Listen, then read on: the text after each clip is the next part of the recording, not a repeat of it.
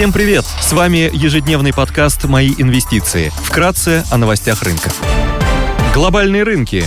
Внешний фон смешанный, Фьючерсы на S&P 500 в небольшом плюсе на 0,1%, фьючерс на Евростокс снижается на 0,4%, Шанхай Композит растет на 0,3%, гонконгский Хэнк Сенг теряет 1%. Бренд стоит 93 доллара 30 центов, золото торгуется по 1669 долларов за унцию, доходность по десятилетним гособлигациям США на уровне 3,92%. Сегодня в США будут представлены данные по потребительской инфляции и безработице. В Штатах также опубликуют недельные изменения запасов нефти от EIA. В Германии представят данные по потребительской инфляции. В Швейцарии выйдут данные по промышленной инфляции. Корпоративные новости. Среди крупных иностранных эмитентов отчитываются Тайвань Семикондуктор, BlackRock, Delta Airlines и Walgreens Boots.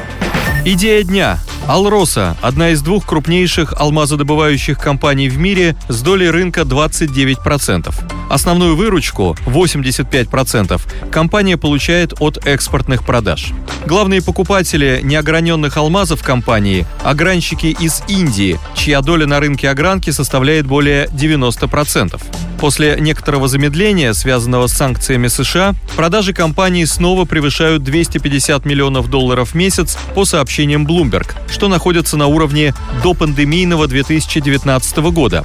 О сильном спросе на алмазы могут также свидетельствовать слова менеджмента о том, что Алроса может немного перевыполнить план по добыче в 2022 году.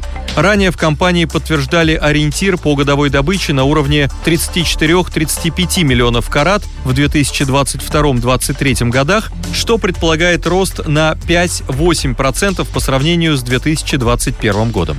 Также отмечается, что Алроса на данный момент не обсуждает с Гохраном сделку по покупке алмазов, что вместе с планом по росту добычи может свидетельствовать о сильном глобальном спросе на алмазы и способности компании настроить работу в условиях санкций.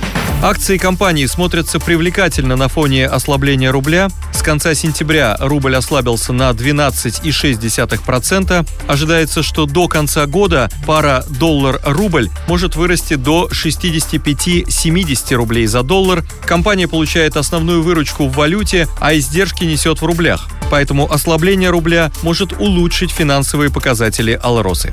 Отмечается, что стоимость алмазов на глобальном рынке выросла из-за усугубившегося дефицита на рынке, связанного со сбоями в поставках. Цены выросли и на небольшие камни, на которых специализируется Алроса. С 1 октября был отменен НДС на инвестиционные бриллианты для физических лиц, которые могут стать интересной инвестицией для диверсификации портфеля. Алроса предлагает инвесторам возможность хранения редких бриллиантов и их обратную реализацию на аукционах и через свои площадки. Цены будут привязаны к международному индексу с учетом характеристик камней. Среднесрочно продажи Алросы могут вырасти на 5-10%.